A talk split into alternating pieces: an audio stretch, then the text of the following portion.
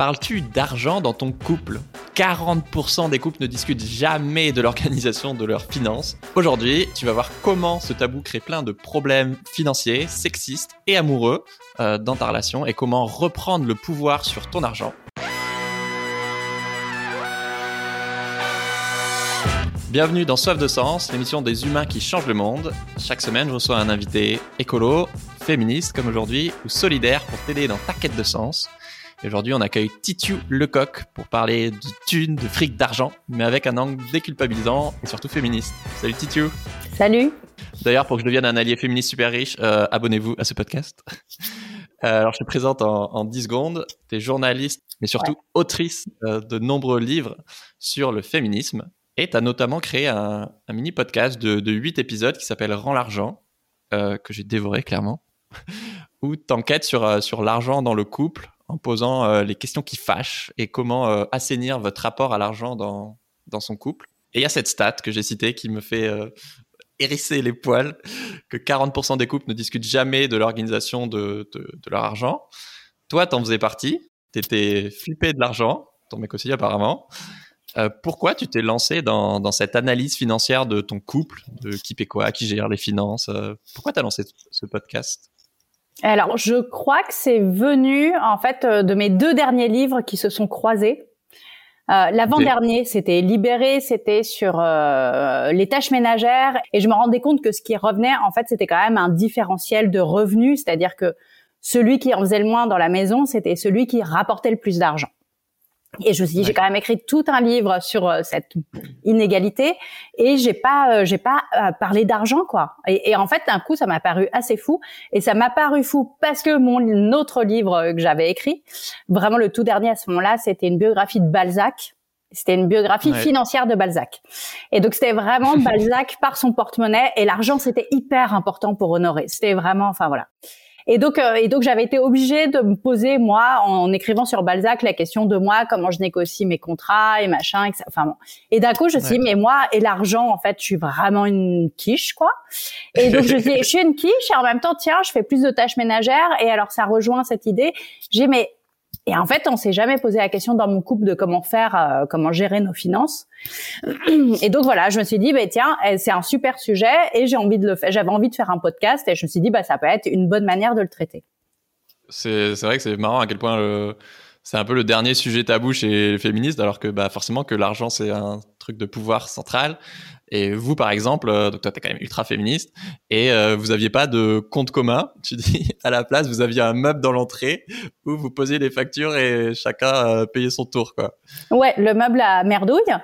Et on n'avait pas de compte commun. Mais ça, c'était intéressant aussi. En fait, c'est un, un, exercice de psychanalyse qu'on peut tous faire et toutes faire. C'est se demander, en fait, quel est mon rapport à moi, à l'argent. Et ouais. moi, dans le truc de compte commun, en fait, je suis allée interviewer ma mère, j'ai demandé à ma sœur, enfin, tu vois, j'ai vraiment, je suis allée chercher, genre, comment mes parents faisaient. Parce que j'en avais ouais. aucune idée. Quand t'es petit, tu te demandes pas comment tes parents gèrent l'argent.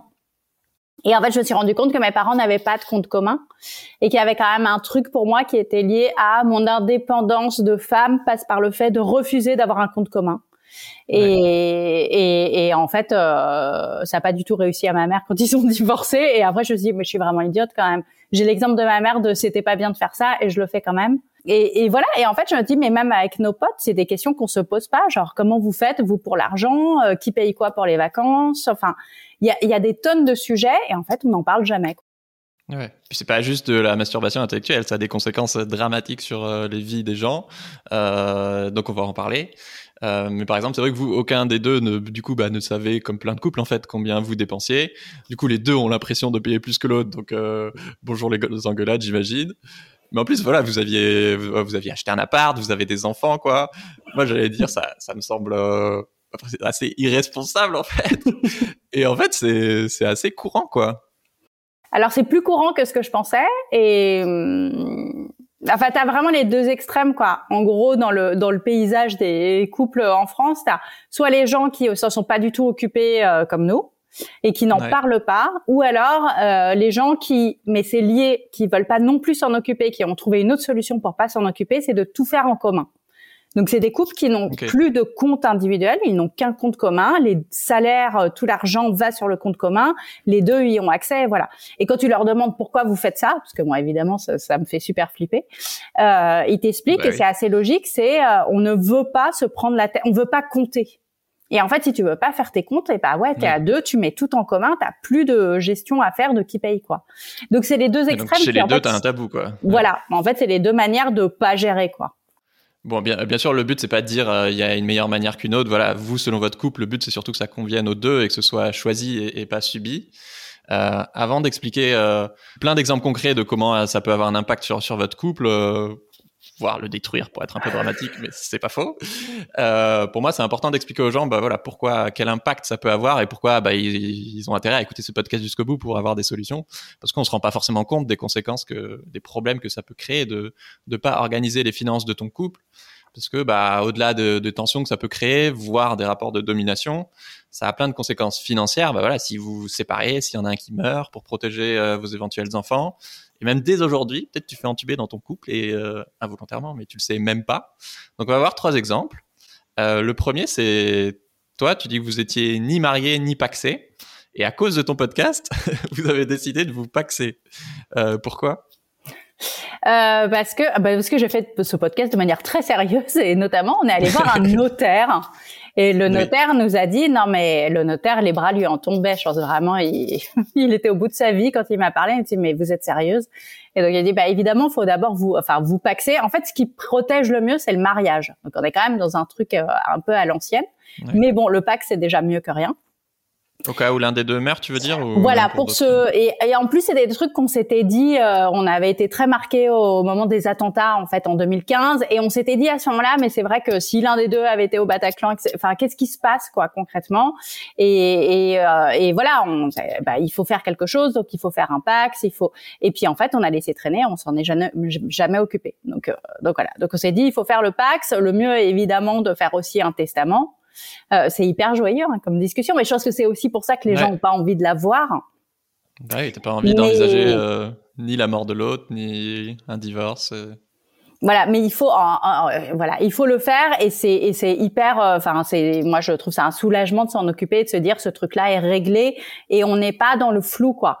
Et en fait, t'as aussi ce truc sur l'argent pour les gens comme moi qui sont un peu flippés c'est un peu paradoxal de se dire ça me fait tellement peur que je préfère rester dans le brouillard. Mais en fait, le brouillard, ça fait peur et ça engendre de la peur supplémentaire. Là, l'idée, c'est vraiment de se dire on sort du brouillard, on met tout à plat et on prévoit le pire de ce qui puisse se passer parce que voilà, c'est comme ça qu'on est adulte. Et puis après, tu seras tranquille, quoi. T'es pas obligé d'être non plus. Euh, moi, je suis un peu à l'autre extrême, je pense. À... je sais pas, je me suis vachement passionné pour l'argent depuis depuis quelques années, et enfin, en tout cas, ouais, le gérer dans, dans notre couple. Et et moi, je trouve cet exemple super drôle, un peu comme vous, euh, mais vous avez fait mieux que eux. Euh, bah, ma, ma chérie, ses parents, ils sont vachement 68 arts et tout. Et en fait, ils sont pas mariés pendant toute leur vie. Et ils sont mariés qu'il y a quelques années, à, je sais pas, à 60, 65 ans. Bah voilà, parce qu'ils se sont rendus compte que s'il y en a un des deux qui meurt, en fait, l'autre, il touchera rien, alors qu'ils ont vécu ensemble 40 ans, euh, qu'ils ont des enfants et tout, quoi. Donc, euh, donc ça va, en fait, t'étais, t'étais en avance. Euh, une autre stat qui, m'a choqué, qui peut vous donner envie d'en parler. C'est euh, une étude de la banque suisse UBS que tu cites, où 80% des femmes veuves ou divorcées regrettent de ne pas s'être impliquées davantage dans les décisions financières à long terme. Euh, parce qu'un deuxième exemple fréquent, c'est le divorce, où les femmes, bon, on parle de couples hétéros là, sont souvent perdantes. pourquoi, pourquoi les femmes sont souvent perdantes pendant les divorces? Euh, alors il y a, y a un ensemble de, c'est très complexe parce qu'il y a des choses aussi un peu systémiques où on leur donne quand même majoritairement tort. On a, nous on a l'impression parce qu'il y a un discours masculiniste qui nous dit la justice est pour les femmes, etc. Machin, et c'est les hommes qui souffrent et tout. En fait, quand on prend les chiffres, c'est faux et, euh, et ça tranche quand même largement en faveur des hommes. Euh, mais dans la gestion quotidienne, en fait, dans le couple hétéro, en général, euh, celui qui a le moins de revenus, bah, c'est celle, quoi. C'est la femme qui gagne moins d'argent.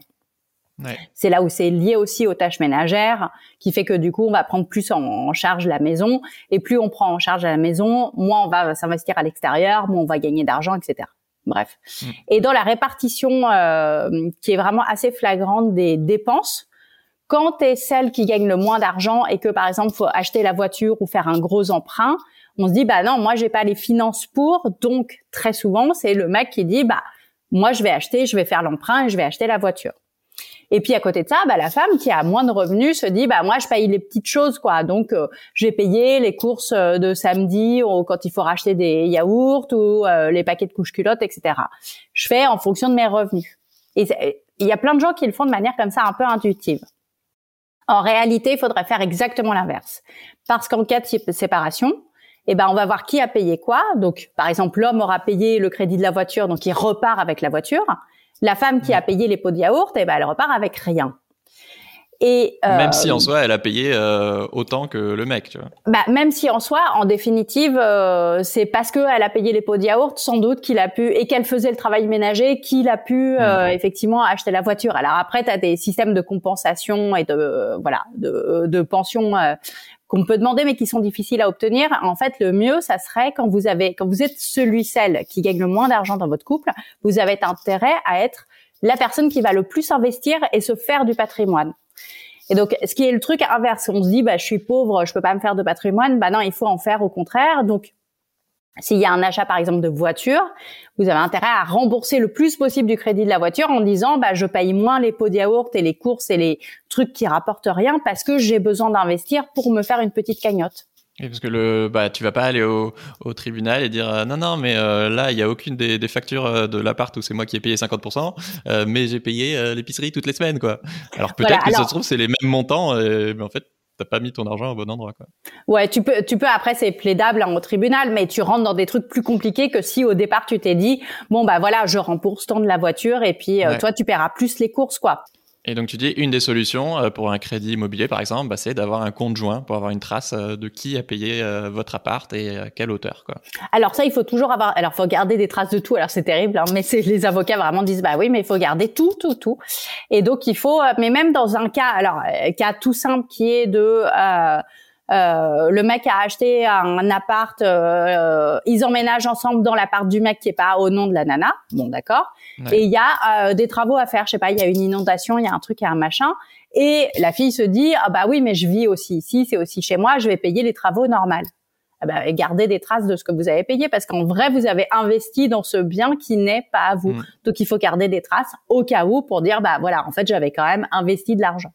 Et du coup, je trouve ça intéressant de se demander, OK, dans, dans votre couple, qu'est-ce qui vous semble juste? Est-ce que ce qui vous semble juste, c'est de faire 50-50 euh, ou proportionnellement à vos revenus?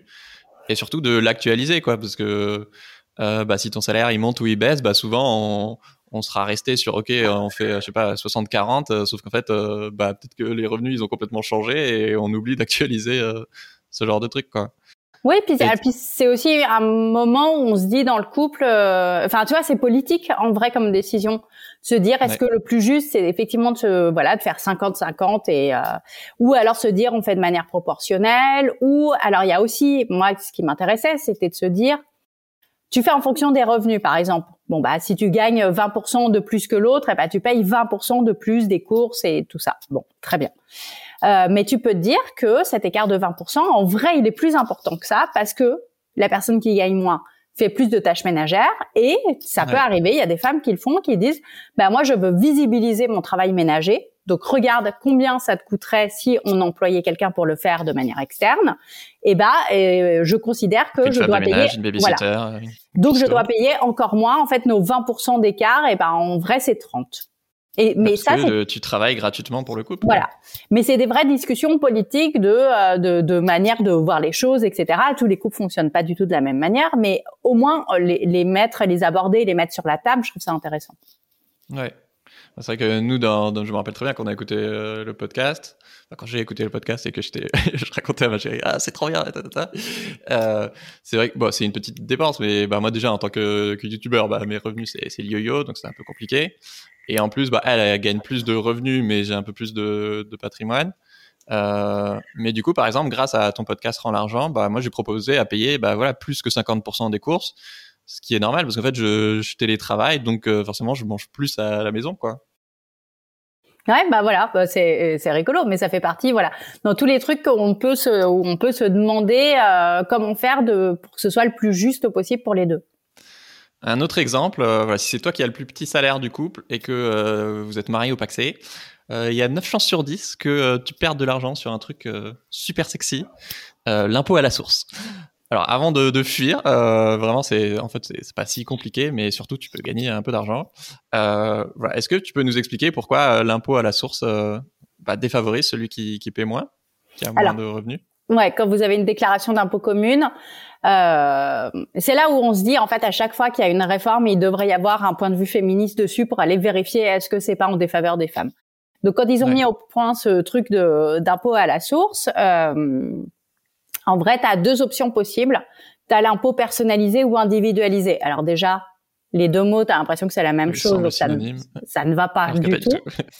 Et en vrai, tu as une option où euh, ils font la moyenne d'imposition et genre, ça, vous êtes imposable à 12%, ils prennent 12% chez chacun des deux. Ouais. Ça, c'est le taux individualisé qui, en fait, est un taux... Euh, et en vrai, si tu prends haute... Enfin, voilà. Ou alors, tu peux demander à ce que on calcule ton taux d'imposition à toi et en vrai c'est pas 12 euh, c'est 8% et parce que ton conjoint c'est 16 donc toi c'est disons c'est 8% et tu demandes à être à, à ce qu'on ne prenne que 8% et puis, euh, du coup, ça fait que le conjoint, lui, sera davantage imposé. Ce truc-là, on l'a pas du tout expliqué aux gens, et surtout, ce qui s'est fait par défaut sur le système informatique des impôts, c'est que ça a mis le même taux pour tout le monde. Et donc, en fait, il faut faire la démarche d'aller sur le site des impôts, de décocher pour demander à avoir un taux qui correspond exactement à vos revenus. Et donc moi, ce que j'aurais aimé... Par défaut, c'est le taux individualisé et il faut voilà. Demander le taux personnalisé. Et moi, ce que j'aurais aimé, ce qui aurait été, mais vraiment, c'est tout simple, hein, euh, ça aurait été que ce soit l'inverse, que le système par défaut soit déjà bah personnalisé et que les gens qui voulaient être imposés de la même manière demandent à l'être. Mais, mais donc, on a fait le, ce qui était le plus injuste, on l'a mis par, euh, par défaut pour tout le monde.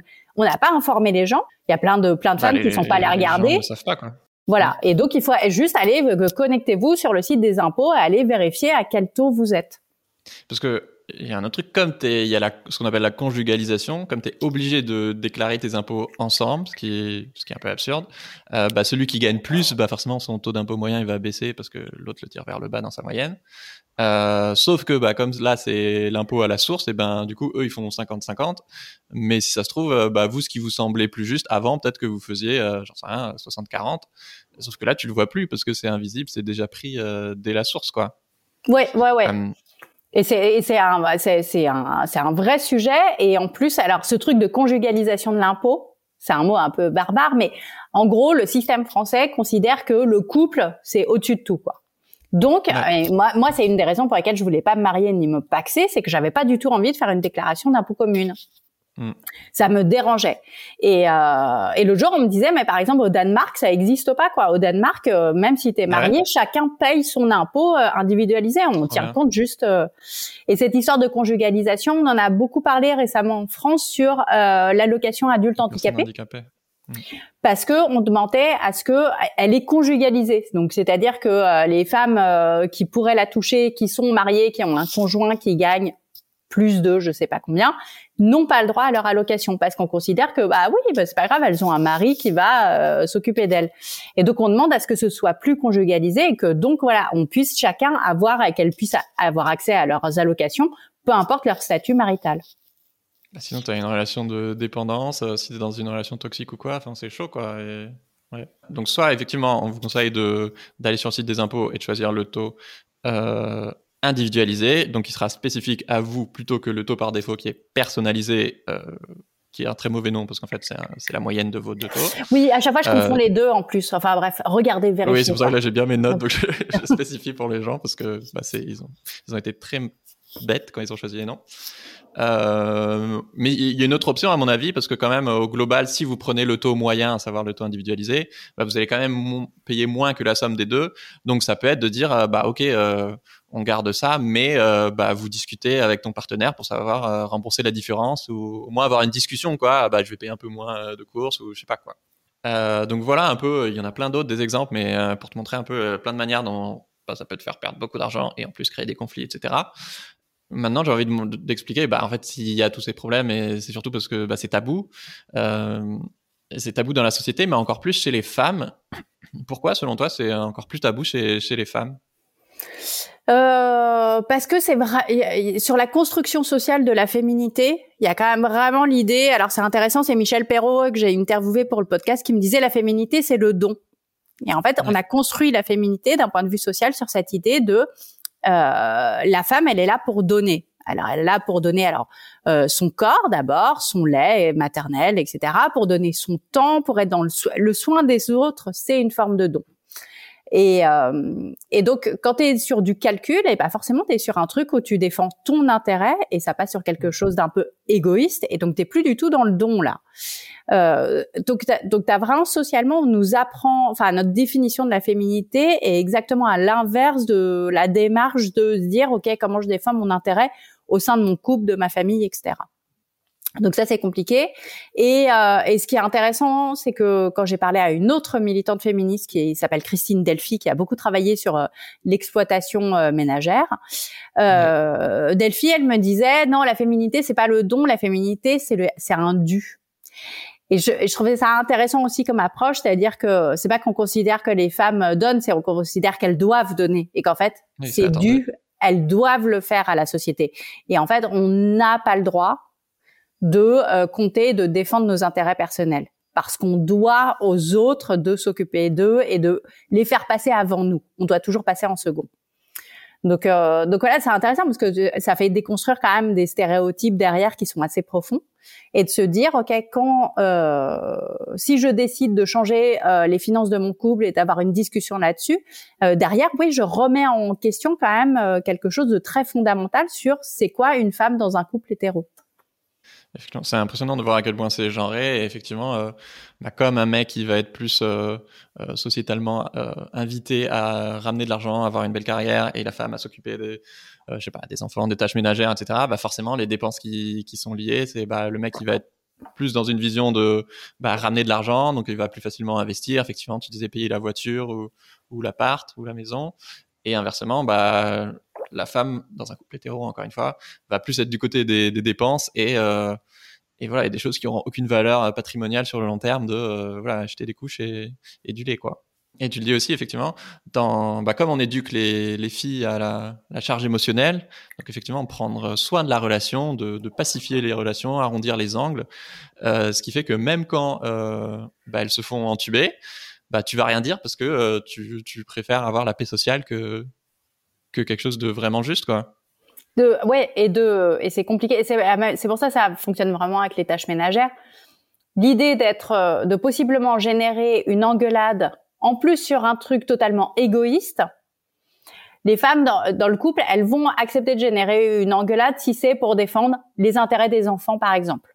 Là, effectivement, elles vont se dire, ok, euh, on a un désaccord sur l'éducation, sur un truc qui considère euh, sur les enfants ça vaut le coup, ça mérite une engueulade. Si c'est de euh, défendre mon intérêt à moi personnellement en tant qu'individu, eh ben elles vont moins le faire. Et ça et ça transparaît très bien. Donc c'est des sujets qui vont apparaître au moment où l'engueulade est déjà là, en général au moment de la séparation. Et là effectivement l'argent rentre en ligne de compte. Et tu dis par exemple au niveau des, des successions, souvent bah, comme il y a déjà des des inégalités dans la société de, revenus par exemple, euh, bah si je sais pas, il y a des parents qui meurent qui, ont un garçon et une fille et que le mec a statistiquement plus souvent un, meilleur salaire et un meilleur patrimoine, euh, bah, par exemple, c'est plus lui à qui on va donner la, succession de l'entreprise ou, d'un patrimoine immobilier. Euh, et on va donner l'équivalent à, la fille, puisque de toute façon, elle, elle pourrait pas payer l'entretien de, la maison la plupart du temps. Sauf que bah, dans le temps, bah, forcément, ça, cette maison ou cette entreprise, euh, c'est un actif, donc il va prendre de la valeur, alors que bah, de l'argent, au contraire, il en perd avec l'inflation. quoi. Donc il y a un accroissement des inégalités, euh, encore plus dans les successions. Euh, enfin, c'est vraiment un cercle vicieux. quoi. Ouais, et il y a aussi les donations euh, du vivant des parents. En fait, on s'est rendu compte que euh, il y a davantage de donations aux fils qu'aux filles. Et, euh, et ça, pareil, bah, en fait, plus plus on te donne tôt dans ta vie, et bah oui, plus tu vas faire fructifier, etc. Plus c'est intéressant. Mais parce que, euh, mais c'est de manière complètement inconsciente. Il y a quand même l'idée de le fils, il faut l'aider à euh, lancer son affaire, à s'installer, à tout ça. Alors que la fille, elle va se mettre en couple et quelque part, on va considérer que bon, bah c'est son couple qui va s'en occuper, quoi. Mais tu as le droit de donner plus d'argent à un enfant qu'à un autre? Alors, tu n'as pas le droit, et c'est là où c'est ce que je disais tout à l'heure sur le fisc. Non, tu n'as pas le droit. Tu es censé donner autant. Mais donc, très souvent, on va euh, minimiser la valeur de ce qu'on donne, par exemple, au fils aîné. Et tout le monde le sait, genre ça vaudrait, en vrai, ça vaut 50 000 euh, et on va dire officiellement que ça vaut 30 000 parce qu'on ne peut pas donner plus que 30 000 à la fille. Donc on lui donne 30 000, elle sait que ça vaut moins, tout le monde le sait, etc. Mais on se dit, on n'a pas d'autre solution, ou alors ça serait de tout vendre. Et dans ce cas-là, c'est le fisc qui va nous prendre plus d'argent. Donc on veut pas. D'accord. Tout le monde accepte que oui, qu'on minimise la valeur des biens, etc. Pour, le bien commun, mais c'est quand même entaché d'une grosse inégalité, quoi. Oui, pour que tu vois la maison de famille reste dans la famille, et puis c'est le fils aîné qui va avoir la maison de famille, quoi. la maison de famille à 50 000 euros, c'est pas mal. Euh, du coup, maintenant, on voudrait vous donner des, plein de conseils pour avoir une relation plus saine à l'argent euh, dans votre couple. Euh, donc, toi, par exemple, tu disais effectivement, vous avez mis en, place un, compte joint avec. en tout cas, nous, ouais, on a fait ça, c'est incroyable. Oui, on, reprend, Oui, bon, on part pas tous du même endroit. Donc, je suis sûr qu'il y a des gens qui nous écoutent qui sont là. Ah merde, c'est vrai que bon, ok, je sais qu'il faut que je le fasse. Euh, nous, je sais que par exemple, on a un compte joint et un compte perso parce que c'est ça qui nous correspond. On est tous les deux assez euh, indépendants et euh, donc tout ce qui est bah, charges communes, loyer, j'en sais rien, assurance, courses, etc. bah, c'est sur le compte joint et nos kiffs perso, bah, c'est sur nos comptes perso, quoi. Bah, c'est ça qu'on a aussi. Mais donc nous, enfin moi je me suis, je me suis amusée parce qu'à la fin j'aimais bien. J'ai, j'ai regardé toutes nos dépenses exactement. On va, tu vois, j'ai fait la liste de tout, euh, internet, euh, l'assurance de l'appart. Euh, enfin, j'ai, j'ai vraiment tout compté. Euh, la cantine, le centre de loisirs des enfants, le judo, le truc, le machin. J'ai tout, tout, tout listé et donc j'ai regardé combien ça fait. J'ai fait une moyenne mensuelle et donc j'avais une certaine somme. Et je me suis dit, ok, qui paye combien là-dessus? On en a discuté et donc on a mis en place des virements automatiques de chacun de nos comptes vers le compte commun et où là, ça prend effectivement pour tout ce qui est euh, en commun. Après, tu as des questions supplémentaires, tu vois. Je sais pas, genre euh, euh, les cadeaux d'anniversaire des enfants. Tu dis ah bah compte personnel, compte joint et, et voilà. Enfin tu vois. Puis il y a des fois je dis non mais ça j'ai très envie de lui offrir, c'est un peu cher. Oui, je toi, le paye apparemment t'as une addiction à offrir des livres pour enfants à tes enfants. oui. Donc ça je fais avec mon compte perso, tu vois. Et est-ce que quand vous avez fait ces comptes-là, du coup, après vous êtes dit, attends, c'est pas normal qu'il y en ait un qui paye plus que l'autre, euh, et vous avez fait des ajustements par rapport à ça? Euh, alors en fait, je payais plus. Enfin, il y a plein de trucs que je payais de fait parce que je faisais et comme on n'avait pas de compte commun, bah je payais. Euh, Donc ça, ça a rétabli la balance. Et, euh, et ouais, non, ça. Enfin, vraiment, je, je m'en lasse pas. Maintenant que j'ai la carte bancaire du compte joint, à chaque fois, je la dégaine. Je suis là, yeah, conjoint. et c'est fou comme sentiment. J'adore. c'est trop drôle au resto à chaque fois ils sont là euh, on prend tout et tout et je suis là ah, c'est madame qui vous invite? Bah, non non c'est le conjoint c'est juste ça et tu dis aussi maintenant vous faites des rendez-vous compta alors, ça sonne pas très sexy mais une fois par mois bah voilà juste vous poser pour parler des comptes et alors en fait non on les fait pas euh, parce ah. qu'il est, il, non, ça le, ça l'angoisse toujours. Donc, euh, donc ça c'est compliqué. Donc je me fais des rendez-vous compta à moi-même et je regarde et tout va bien. Mais, euh, mais non, non, c'est, ça reste. Donc toi, tu t'es transformé sur l'argent, mais lui pas, pas encore. pas complètement. Et ça l'a aidé, toi, le travail que tu as fait? Ah, euh, Je suis pas certaine, quoi. J'ai pas l'impression que non, ça l'angoissait, ça l'angoisse toujours. Euh, je lui dis, mais tu regardes un peu le compte joint et tout. Il me dit, non, je regarde pas, je veux pas voir. Euh, donc voilà. Non, non, bah, moi, euh, ça m'a aidé, tu vois, mais. Ouais. Bah, c'est souvent lié à nos croyances, à notre histoire personnelle ou quoi. voilà, toi, tu disais que tu as grandi un peu dans la pauvreté et du coup, forcément, tu as ce côté-là où tu as, bah, peur de manquer, donc tu préfères ne, ne pas savoir parce que tu as peur que tout s'écroule. Et on a tous un peu nos, bah, des croyances un peu tordues et qui nous limitent quoi, par rapport à l'argent. Euh, mais au moins, du coup, dans votre couple, euh, euh, si, si on peut te faire confiance, a priori, déjà, c'est plus sain qu'avant, quoi. Oui, il y a cette question-là. Alors, j'ai pas grandi dans la pauvreté. J'ai eu ce truc un peu bizarre. Je suis devenue pauvre à un moment. Donc j'ai grandi dans une famille tout à fait normale, moyenne, pas pas du tout friquée, mais mais après à un moment j'ai été pauvre. Et hum, et je pense que oui, ça génère des trucs de superstition par rapport à l'argent un peu bizarre. Mais en fait, juste le fait d'avoir une discussion là où nous, alors moi je vis pas, donc euh, moi ça a changé mon rapport à l'argent, mon conjoint pas trop, mais le fait qu'on ait je pense que j'avais pas conscience à quel point ça le stressait avant qu'on en parle, vu qu'on n'en parlait pas. Et donc j'ai découvert au bout de dix ans de vie commune, genre ah ouais, mais en fait ça te ça te met vraiment mal quoi. Et juste de pouvoir se dire ok donc voilà ça t'angoisse pour telle et telle raison, déjà ça a vachement assaini les choses. J'ai compris pourquoi ça le crispait, etc. Donc il est toujours crispé, mais au moins on sait qu'il est crispé. Et c'est déjà un mieux quoi. Bah ouais, carrément. Puis au moins si le jour il y a un problème, voilà, t'arrives pas en terrain miné. Euh, euh, ouais. Un autre enjeu énorme, c'est bah, de au niveau politique idéalement, mais aussi au niveau individuel, de, de former bah, les, les, femmes notamment voilà, à l'économie, à l'épargne, à comment est-ce qu'on on met de côté, on investit, et effectivement à ces questions-là aussi de, de, sexisme euh, dans le couple. quoi. Oui, bah, ça c'est bah, c'est toujours pareil. Ça veut dire se faire à soi son, enfin voilà, penser à ses intérêts et, à, et, et se désolidariser quelque part de la cellule familiale. Donc ça c'est compliqué. Mais euh, mais après, je pense que même de manière générale, il y a une éducation à l'argent alors qui est compliqué, euh, tu vois, sur la question pourquoi les féministes on s'empare assez peu du sujet. Je pense qu'il y a quand même un, un côté, euh, on est féministe, on est plutôt de gauche, euh, l'argent. Hmm. C'est pas trop notre sujet a priori.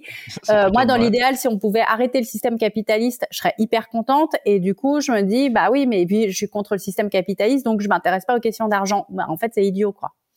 Donc euh, non, il faut quand même s'y intéresser. On est quand même dans ce système-là, donc euh, donc voilà, à un moment, euh, il faut faut regarder de plus près.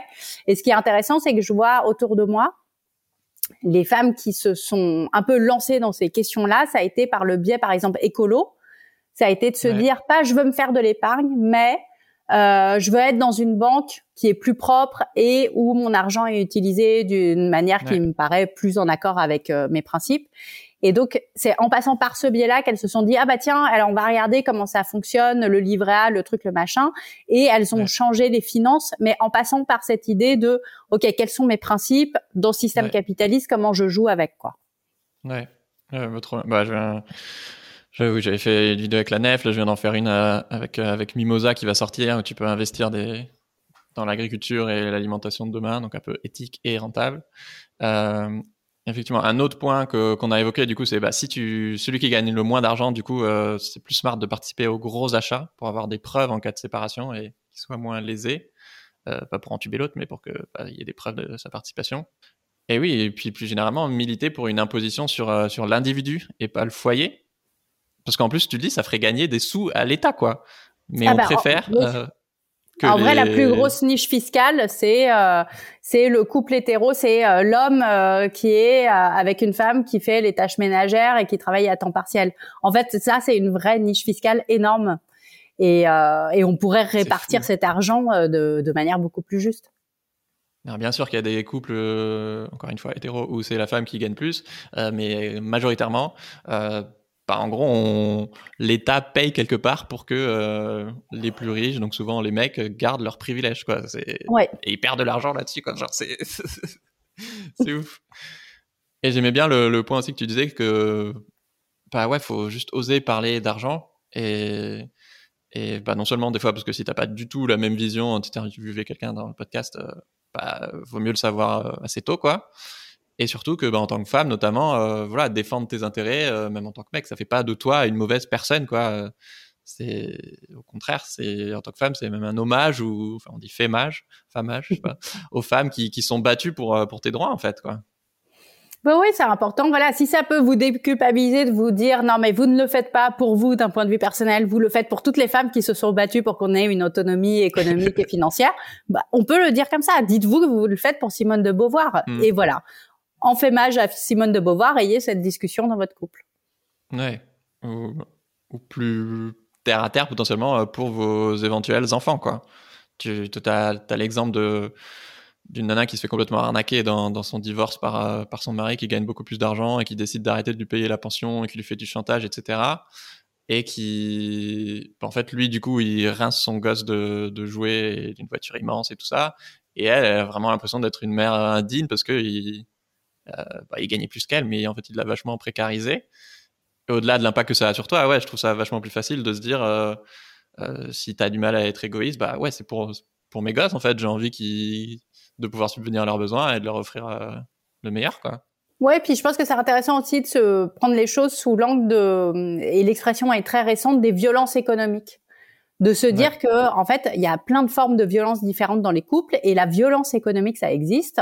On commence à en parler mais c'est assez récent et notamment dans les séparations, il y a vraiment des cas c'est c'est effectivement ce que tu racontes euh, où il, il lui verse une pension mais elle sait jamais. Il y a des mois, il lui verse pas, ou il lui verse moins, et puis c'est jamais à la même date, etc. Cette espèce d'incertitude, en fait, c'est un moyen d'exercer une violence sur elle, mm. et euh, violence euh, qui est pas que psychologique, quoi, qui est, enfin, qui est physique parce que ça fait que pour payer son loyer ah, après, c'est compliqué. Et donc c'était vraie forme de violence et se dire que euh, si depuis le début de votre histoire, euh, vous parlez de ces histoires d'argent, eh ben il y a moins de risques que vous soyez victime de violences économiques plus tard. Mm. Et donc ça peut être aussi un moyen de prévention contre des violences. Je pense que ça peut être intéressant de se dire ok c'est aussi sous cet angle-là qu'il faut l'aborder. Ouais. Et d'ailleurs du coup tu dis on faut pas parler de pension alimentaire parce que c'est pas un revenu qui que le père file à la mère ou que la mère file au père, c'est une contribution aux, bah, aux dépenses de, de l'enfant, quoi. ouais, une contribution alimentaire, ouais. Ah ouais. Donc, euh, c'est quand même pas du tout la même chose. Et sur un plus petit niveau, euh, pour les, les, les, gens qui sont pas mariés au Paxé ou un peu plus jeunes, effectivement, euh, niveau charge mentale et argent, le tout premier épisode de Soif de Sens, c'était avec Colline de, de en Et j'étais trop content parce que après, après l'épisode, il y avait plusieurs mecs qui m'avaient écrit pour me dire que bah, ils avaient posé, proposé à leurs copines de, payer la moitié de leur pilule, voire la, totalité. Parce que de base, euh, de base pardon, il y a cette charge contraceptive qui, qui, repose beaucoup sur la femme. Encore une fois, pour des biais sexistes, parce qu'on a vachement plus réfléchi à, la recherche a vachement plus euh, été faite par des mecs pour que bah, ce soit les femmes qui, qui prennent la, la, contraception plutôt que, que les mecs. Sauf que du coup, bah, comme c'est genré de ce côté-là, bah, du coup, c'est souvent elle qui paye, alors qu'il n'y bah, a pas de raison que ça permet aux deux de pas avoir d'enfants. quoi du coup, donc toi, grâce à ton podcast, vous avez organisé euh, vos finances. Euh, comment tu te sens toi par rapport à ça maintenant? Euh, écoute, euh, c'est un peu, enfin, c'est une révolution que j'ai commencée donc en finissant ma biographie de Balzac, enfin, en écrivant cette biographie de Balzac. Côté boulot, j'ai à ce moment-là décidé d'avoir une agente. Et ben l'air de rien, en fait, je me suis dit, je suis nulle sur ces questions, je ne sais pas négocier. Voilà, c'est tout, c'est comme ça, je ne sais pas le faire, j'y arrive pas. J'ai mais il y a des gens qui savent hyper bien le faire. Donc, je vais prendre quelqu'un qui va s'en occuper à ma place. Et donc, c'était vraiment, et ça a été, tu vois, un, un premier changement d'attitude où je me suis dit, bon bah voilà, je vais déléguer je, ce que je sais pas faire, mm. mais parce que je considère que c'est quand même important et que j'en ai marre aussi de me faire arnaquer. Donc c'est super, j'ai mon agent, j'ai Ariane euh, qui s'occupe sur tout le côté euh, professionnel. Et c'est vrai que... Oui, pardon, parce que tu, toi, tu avais tellement peur de l'argent que tu avais des clients qui te payaient pas et tu le savais même pas, quoi. C'est oui, pas que parce que je faisais pas... Que... Oui, bah, je pense que oui, il y a des journaux qui me doivent euh, des piges depuis dix ans et j'ai voilà, mais j'ai laissé tomber. Et donc la suite logique était de voir comment ça se passe dans mon couple. Et c'est vrai que le fait de tout mettre à plat, en fait, ça m'a, c'est vraiment cette idée de brouillard tout à l'heure, tu vois, dont on parlait.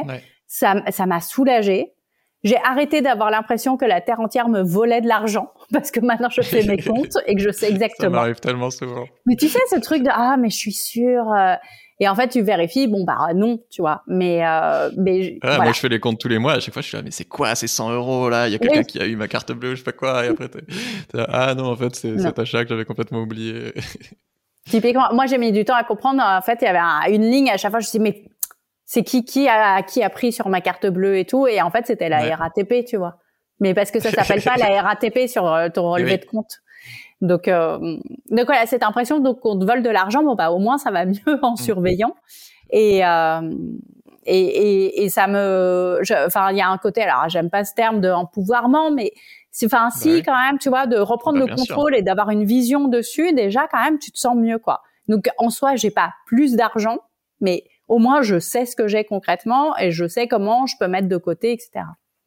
Bah ouais, je pense que ça influence vachement nos comportements, de savoir euh, bah, à quel point on est dans le rouge ou dans le vert, de, j'en sais rien, t'autoriser à bah, investir dans, un agent ou dans ton boulot ou dans des vacances ou, dans, dans une babysitter ou je sais pas quoi, alors que peut-être tu te serais pas permis si tu savais pas que en fait as cet argent. Ou inversement, si t'es ric-rac, euh, pas faire plus d'efforts à ce moment-là avant que ce soit trop tard ou plus compliqué, quoi avoir une vue d'ensemble sur son argent permet de prendre des décisions plus adaptées à ta situation, euh, tout simplement. Quoi. Sinon, tu es juste là euh, au pifomètre et en fait, tu es, dirigé par, par les croyances enfin, de tes parents, souvent, quoi, qui sont plus du tout adaptées parce que voir tes grands-parents, juste eux, ils ont grandi dans un monde où potentiellement ils étaient soit plus pauvres, soit il y avait des. Bah, il y avait plus de ruptures alimentaires pour nos grands-parents, des trucs comme ça, sauf que bah, c'est quand même moins d'actualité pour l'instant, quoi. Ouais. Alors maintenant, moi, j'ai quand même, je suis au stade où je reçois tous les matins un relevé de mes, de l'état de mes comptes. Ah ouais. Quand je me lève le matin et je prends mon téléphone, le premier mail que j'ai, c'est euh, le combien j'ai sur euh, parce que ben, j'ai ouvert plusieurs trucs. Hein. Maintenant, j'ai un livret d'épargne, un compte épargne logement, etc. Et j'ai combien j'ai et les dernières opérations. Ouais. J'ai mis en place une application qui voilà vérifie tous mes comptes, etc. Euh. Oui, tu dis qu'il y a une appli qui t'a vachement aidé. Elle, s'appelle comment pour alors, mais je sais pas si c'est la mieux parce que j'ai pas, j'ai pas essayé les autres. Moi, j'ai essayé Bankin. Et, et, parce que l'intérêt, c'était que euh, moi, j'ai mon compte individuel dans une banque et le compte commun dans une autre banque. Et hmm. en fait, as le fait d'avoir une appli qui est pas l'appli de ta banque, ça te permet, tu vois, tu mets tous les comptes et euh, voilà, et ils te font un récap de tout. Ok. Et bah, tout à l'heure, on disait, euh, des fois, on est parano et on se dit, mais qui c'est qui me vole des sous? Mais, euh, mais des fois aussi, ça va être tout con. Tu vas te rendre compte que, euh, bah ouais, en fait, ça fait deux ans que tu payes un abonnement que, j'en sais rien, pour Canal Plus, alors que tu regardes plus du tout Canal Plus, quoi. Donc, des fois, tu peux vraiment gagner de l'argent aussi, quoi. Du coup, oui, j'ai l'impression que toi, ça t'a aidé aussi à, à, placer et à investir ton, ton argent? Oui, alors après, sur, c'est un sujet, c'est un peu un sujet qui m'obsède en ce moment c'est, je me dis, avec le grand effondrement qui nous menace. Oui. Non, et tu, et en fait, c'est une vraie question. Quand t'es pas très riche, que tu peux mettre un peu d'argent de côté, mais pas non plus des masses, il y a un moment, tu dis, mais attends, euh, euh, de toute façon, euh, dans dix ans, Bruno Latour, il a dit qu'il nous restait dix ans, grosso modo. euh, est-ce que j'ai pas plus intérêt euh, de le dépenser pour me faire plaisir plutôt qu'économiser pour un truc où de toute façon le, le système va s'effondrer? Enfin bref. Donc j'ai beaucoup de questions là-dessus et les, en fait les banquiers ne savaient évidemment pas nous répondre. Hein, donc euh. oui, bah, parce que tu peux te dire l'inverse aussi que bah, du coup vu que les États, que le Covid et sûrement les crises à venir font de plus en plus marcher la la, la planche à billets, bah du coup il y a de plus en plus d'inflation, donc ton argent vaut de moins en moins, donc euh, faut l'investir quoi. Mais mais ouais, c'est un vrai sujet et en tout cas ça peut être une porte d'entrée pour t'intéresser à ce sujet-là parce que bah souvent ne pas épargner, ne pas investir, bah en fait ça aggrave les inégalités que que tu subis peut-être déjà quoi. Euh, trop bien. Et un dernier conseil, effectivement.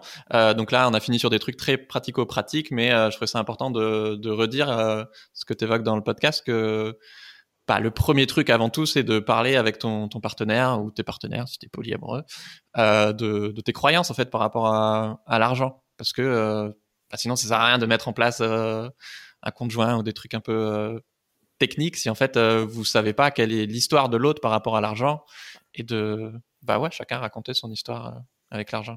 Ah ouais, oui, il y a vraiment, puis enfin, c'est tellement lié à la famille, à plein de choses. Euh, euh, c'est c'est un, truc tellement personnel. Évidemment, il faut en parler, il faut se raconter ça pour réussir après à se. Bah, c'est tellement douloureux en fait, ça rend les gens fous. On chose qu'on a vraiment des rapports complètement irrationnels à ces histoires d'argent. Qu'une fois qu'on a parlé du côté irrationnel, on peut discuter de manière rationnelle. Mais il faut d'abord passer par le côté, ok, tout est traumatisme, on va en discuter. Et puis après, voilà, on peut faire les comptes. Ouais, je sais que ma, chérie, elle, pleurait à chaque fois qu'on parlait d'argent. Et donc, moi, j'étais tout perturbé. bah, euh, et, et oui, en fait, comme c'était tellement tabou et pour elle, c'est tellement important d'être indépendante que, ben, un peu comme toi, elle préférait ne, ne pas aborder le sujet. Et donc, tu avais une charge émotive par rapport à ça. Et en fait, bah, maintenant, on en parle euh, hyper facilement. Et voilà, mais c'est sûr que bah, ça, ça, a pris un peu de temps et, d'éducation surtout. Quoi. Voilà, merci beaucoup Titiou. Euh, allez écouter Rends l'argent. Euh, c'est bourré de pépites qui peuvent vous faire gagner beaucoup d'argent et vous éviter beaucoup de, problèmes. Et j'adore le travail de, de, Lecoq. Donc, vous aurez un deuxième épisode avec cette merveilleuse personne dès la semaine prochaine. Ciao tout le monde. Au revoir.